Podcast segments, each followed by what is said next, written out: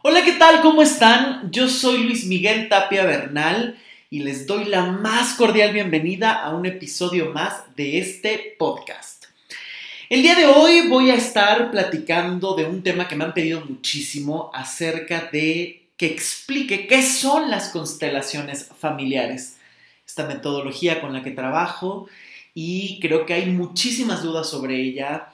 Eh, sobre esta terapia y por supuesto creo que también hay muchísima información o cada vez se ha conocido un poco más acerca de esta forma de trabajo, pero eh, creo que también hay muchísimas dudas, cosas que no se explican, cosas que no se entienden o que se tienen como ideas muy vagas. Entonces quiero explicar en este podcast en qué consisten, cómo las estoy trabajando yo y en este sentido lo digo eh, o lo explico desde esta óptica porque me apego muchísimo a este modelo y a un desarrollo de lo que la experiencia te va dando.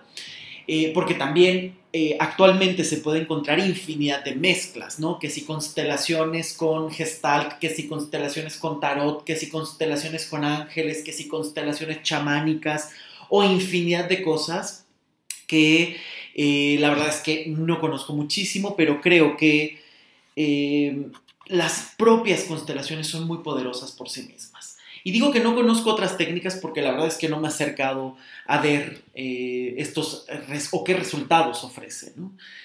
Eh, las constelaciones familiares fueron creadas por Bert Hellinger y Bert Hellinger fue un alemán que murió este 2019. Eh, él tiene una historia muy interesante porque primero fue sacerdote y él se fue de misión a trabajar en África y ahí entró en contacto con eh, los habitantes y se daba cuenta, eh, con los zulúes en específico, que había todo un orden y un respeto por el pasado, que a veces en Occidente no se conocía. Y justamente lo que él empezó a ver era que se respetaba muchísimo al grupo, que se respetaba muchísimo el orden y que se respetaba muchísimo la jerarquía. Es decir, quien nace primero tenía esa eh, precedencia, esa presencia como de un primer lugar. Y él entra justamente al sacerdocio para preguntarse y cuestionarse qué es la vida, qué tenemos que hacer en la vida. Y pues nunca lo encontró, pero sí encontró como estas perspectivas que cuando regresa a Alemania deja los hábitos y eh, empieza a entrar en contacto con el psicoanálisis, eh, con el Círculo de Viena, se va incluso a Estados Unidos, donde entra en contacto con eh, la terapia breve, con, conoce a Virginia Satir, con quien incluso ha sacado algunos libros, entra en contacto y conoce el teatro de Moreno, el psicodrama de Moreno, y entonces se da cuenta de que todo esto daba muchísimo complemento, pero le faltaba algo más. Y un día, mirando una, eh, una mm, escultura, se da cuenta justamente de que todas las piezas ensamblaban y que si tú movías una de esas piezas, todo, todo tenía otro sentido. Y entonces con todo lo que ya había recapitulado, con todo lo que había eh, con todo lo que ya había estudiado y con todo lo que se había cuestionado, él dice, no pasará exactamente igual en los sistemas familiares. Es decir, que él ve a una persona con todo el eh, contexto social y eh, familiar que tiene y le va a permitir comprender cuáles son los patrones que se están repitiendo. Una constelación familiar literal sería una traducción más justa como ordenar familias. Y lo que se busca justamente es que toda familia eh, tiene su propia historia, su propio lenguaje y su propia perspectiva de cómo ha enfrentado la vida. Cada familia tiene su propio código de lo que es el dinero, el amor, la salud, la pareja, los hijos, el hogar. Cada una lo ha creado. Cada persona además dentro de esa familia coopera y vive y hace lo que puede. Entonces, si vemos a la familia como un cuerpo humano, digamos, donde falta algo o algo se lastima, el cuerpo humano trata de compensar para que se siga viviendo. Es exactamente igual como se hace. Que la familia sufrió, un trauma y a su manera trataron de reconfigurarlo para continuar. Pero ahí quedó esa información de a lo mejor la guerra, un abuso sexual, un dolor acerca de una pareja que se pierde, los padres que mueren a temprana edad, hijos que mueren pequeños, en fin, cualquier situación que se puede pasar como cada familia puede serlo. Y a partir de ahí la familia crea sus propios códigos. Por eso es que es muy fácil que una familia, por ejemplo, de la mafia italiana, digamos, pues para ellos es lo más normal robar, agredir o sacar pistola en cualquier momento. Y una familia que a lo mejor es sumamente apegada a la religión, pues es lo más común rezar, eh, ser buenos eh, practicantes, eh, a lo mejor vestirse de determinada manera. Lo mismo para cualquier familia, tiene sus propios códigos que han ido creando a partir de sus vivencias y de cómo las han enfrentado o cómo las han tratado de solucionar. El punto es que esa información se va heredando y a lo largo de las generaciones se va repitiendo esos patrones de manera completamente inconsciente. Y que no lo puedes ver, que no lo puedes detectar hasta que una constelación te permite entrar en contacto con eso. Entonces, una constelación tiene como fundamentos que el orden es muy importante, es decir, cada cosa y cada situación tiene que estar en su lugar y no se pueden ocupar lugares que no corresponden. Esto si lo vemos hasta físicamente es imposible. Tú no puedes tener a dos cuerpos ocupando el mismo lugar. Tú te puedes sentar en las piernas de alguien, estás sentado en las piernas de alguien y ese alguien está sentado en la silla, en el sofá o en la banqueta. Eh, por lo tanto, cada persona va a tener su propia eh, vivencia de la situación. Además de que cada ser humano va a tener su propia perspectiva. No es lo mismo estar sentado en la silla que estar sentado en las piernas de alguien. Pero ¿qué es lo que pasa a lo largo de las historias? Que muchas veces si alguien fue lastimado en el pasado, alguien en el presente va a repetir ese, ese hecho. Sobre todo si el hecho fue excluido. ¿Cuántas veces aquello que nos duele, nos enoja o nos avergüenza, lo excluimos y decimos, esto no pasó? Tal persona no existió, tal situación no existió. Y eso es lo que pasa muchas veces en la vida todo eso que se excluye, todo eso que se tiene aprendido incluso, se mezclan las dos cosas, se va a repetir por alguien en el futuro en ese sistema familiar.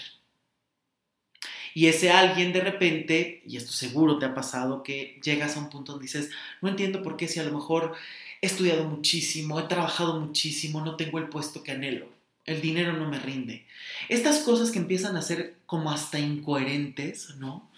Donde hay situaciones que ya no te cuadran, ya no te cachan.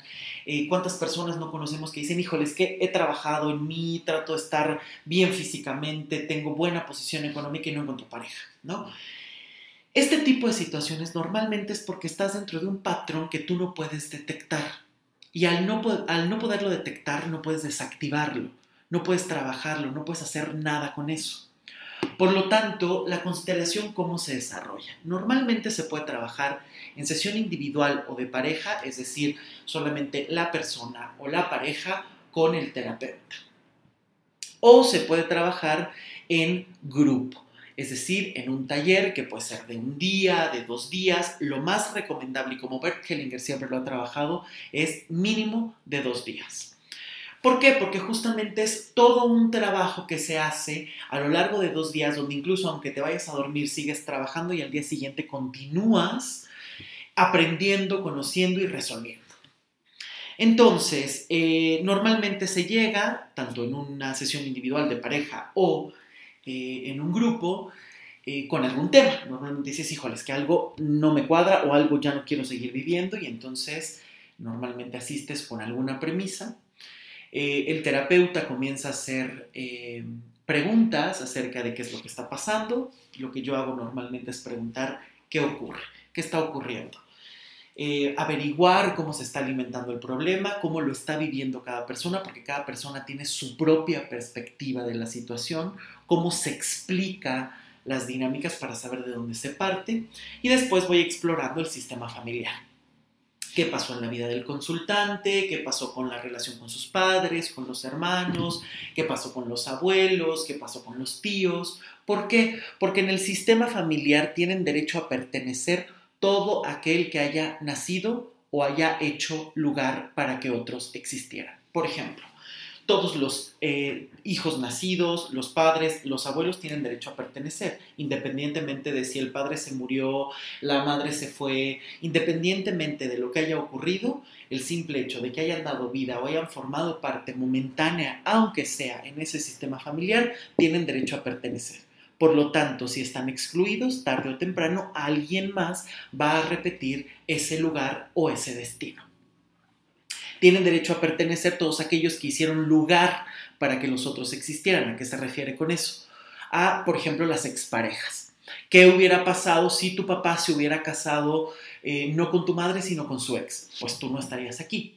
Por lo tanto, eh, esa persona, por la razón que haya sido que terminó con tu padre, más aún si fue de una manera dolorosa, eh, a lo mejor alguien no quería terminar, eh, a lo mejor ya estaban a punto de casarse y se conocieron tus papás, la historia que sea, esa persona tiene derecho a pertenecer porque hizo que eh, tus padres se conocieran y que tú estuvieras aquí. Por lo tanto, también puede ser que al no, ser, reconocida y al estar excluida, alguien pueda repetir ese patrón. Por ejemplo, muchas veces hay madres e hijas que no se llevan muy bien porque la hija está representando a la expareja de ese padre y se comporta un tanto así. A veces un tanto celosa, a veces un tanto extraña. Y entonces de repente no puede cuajar con la madre porque a lo mejor el padre anhelaba casarse con esa mujer y no pudo. Porque esa mujer se fue con alguien más. En fin, cualquier tipo de historia. Y por el otro lado, también tienen derecho a pertenecer todos aquellos que hayan dañado o cambiado el destino del sistema familiar. Por ejemplo, una guerra, alguien que haya robado algo, algo alguien que haya lastimado a tu familia, o si tu familia lastimó a alguien, eh, alguien que haya abusado sexualmente a alguien, también tiene derecho a pertenecer. Y esto es muy difícil porque hay que reconciliar y hay que saber y enmarcar y sanar todo ese pasado traumático que muchas veces se arrastra por muchísimo tiempo. Porque son una herida, porque cambiaron el destino de toda una familia. Eh, por ejemplo, la guerra, la Revolución Mexicana, la Segunda Guerra Mundial, ¿cuántas vidas no trastocó? ¿Cuántas vidas no sigue trastocando? ¿Cuántas familias no se desintegraron o perdieron casas, dinero, familiares dentro de la guerra? Y todo eso se puede seguir repitiendo en generaciones futuras hasta que te reconcilias con eso. Pero más allá de solo entender los patrones, las constelaciones familiares permiten ver tú cómo te relacionas con esa dinámica, qué patrones traes aprendidos y de qué manera los vamos a desactivar. Y esto se hace a través de la representación. En grupo se pueden utilizar a las personas que están ahí para decirles, pues ayudarme a representar y entonces alguien en el centro de eh, el taller va a representar a tu papá, a tu mamá, a tu hijo, a tu hija, no sé, a los personajes que se requieran. Y entonces desde la forma en la que las personas los colocan, ya está dando toda una información de cómo se está involucrando en el problema. Es decir, esto es una fotografía, digamos, del inconsciente que se saca y se proyecta para ser representado y saber cómo está operando. En sesión individual se usan unas figuras y estas figuras permiten igual representar desde cómo los posicionas para saber qué está ocurriendo. Eh, digamos que el inconsciente lo que hace es eso que ha aprendido, lo trata de repetir para proteger o prevenir al ser humano. Pero el ser humano al no tener otras perspectivas, no sabe cómo manejarse de otra manera. Por lo tanto, sigue repitiendo lo que conoce, lo que ha aprendido o lo que ha heredado. Por eso es tan importante hacer un trabajo para dejar atrás todo esto y por fin avanzar eh, y poder solucionar y salir de esos patrones para crear los propios. Es decir, ahora sí ser y empezar a ser completamente libre. Es decir, dejo todo eso en el pasado, dejo lo que a mí no me corresponde y yo puedo continuar. A lo largo de la constelación se van haciendo movimientos, se van dando frases que permiten entender la situación o descargar todas esas emociones contenidas para ir sanando, para al final ir teniendo una nueva perspectiva de la dinámica y llegar a una solución donde te sientas más libre. Y esto es muchísimo más rápido porque el poder ver representado el problema te permite comprender muchísimo más fácil cuál es la dinámica, cuál es la unión, cómo está operando y qué es lo que tienes que dejar atrás para poder continuar. Eh, yo a la forma en la que lo trabajo, una consulta puede durar entre dos y tres horas, varía. Eh, hay personas que hacen constelaciones de 15 minutos, media hora o una hora, mm, cada quien, yo hago este trabajo de esta manera porque a mí me permite comprender muchísimo más qué es lo que está pasando, desmenuzar muy bien cuál es el problema y comprender y llegar a un fondo real y profundo de lo que son de lo que está operando para llegar al origen del problema para poder soltarlo, desactivarlo y sanarlo. Eh, una constelación familiar te permite modificar lo que, tú, lo que tú estás viviendo, lo que está pasando contigo y también de cierta manera ayudas a tu entorno porque empiezas a liberar, digamos, toda esta parte un tanto tóxica que está en el sistema familiar. Por supuesto hay muchísima gente que opina que claro que funcionan y que son maravillosas, hay otra gente que opina sin conocer y hay otras personas que ha tenido o que dicen que no funcionan, no opera eh, y demás. Pero yo creo que eh, esto depende muchísimo de con quién vayas, cómo lo trabajes. Y yo creo que también una herramienta que evoluciona y que está bien trabajada siempre cuestiona lo que ya conocemos. Por lo tanto, es muchísimo más fácil estarse agarrando a veces a cuestiones del pasado que eh, a lo mejor defender tu propia teoría, que a lo mejor abrirte a un nuevo conocimiento. ¿no? Eh, sí creo que también es muy importante el trabajarlo con alguien, aunque creo que también pasa algo fundamental. ¿Cómo puedes determinar que alguien es buen terapeuta? El hecho de que alguien tenga muchísimos eh, títulos no te asegura, no te garantiza que su trabajo profesional, que su trabajo dentro del consultorio, dentro del taller, sea el idóneo. Yo creo que aquí es muy importante el escuchar, el observar, el leer, el tratar de conocer a la persona y por supuesto las recomendaciones de las personas eh, que a veces son cercanas, ¿no? Esto yo creo que es muy importante porque vas ya con alguien muchísimo más seguro. Eh, la constelación familiar lo que busca justamente es este método muchísimo más fenomenológico, es decir, que a través de cómo colocas a las personas o cómo colocas a las figuras, te da ya una perspectiva donde tienes que enfrentar qué está pasando en ese sistema familiar, por lo tanto vas a crear la terapia al momento y a la medida de cada persona. Por eso inclusive, aunque trabajaran, por ejemplo, hermanos de una familia, cada hermano va a tener su propia perspectiva o su propia forma de enfrentar la realidad. Cada persona es distinta. Y en el sistema familiar cada quien ocupa roles completamente distintos. No es lo mismo nacer como primogénito que nacer como el último, por ejemplo, 10 años después. Te toca otro contexto de vida, de familia, de sociedad, de tus padres, en fin. Em, también hay un tema muy importante que muchas veces la gente dice, híjole, ¿qué pasa? Porque en un grupo, cuando te toca pasar a representar a alguien, puede ser que tengas alguna sensación, que percibas algo. Y entonces aquí se han inventado infinidad de teorías que la verdad es que tiene una explicación muchísimo más sencilla.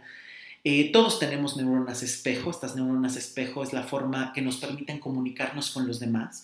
Tú cada vez que entras en contacto con alguien, tratas de adaptar tu comunicación con el otro para poderte eh, sentir cómodo o hacer sentir cómodo al otro, saber con quién estás. Entonces tratas de percibir al otro e inclusive a lo largo del tiempo puedes ver que esas personas empiezan a tener a lo mejor ciertos ademanes eh, comunes, ciertas muletillas comunes, porque es la forma en la que cada quien empieza a comunicarse. Y entonces a lo mejor estás hablando con tu mejor amigo y de repente te volteas y hablas con el mesero y de repente te volteas y hablas con un compañero de trabajo. Y con las tres personas vas a tener un código completamente distinto. Esto se hace posible gracias a esas neuronas espejo que están en contacto todo el tiempo percibiendo a los otros para tratar de comprender y de eh, percibir, conocer eh, al otro.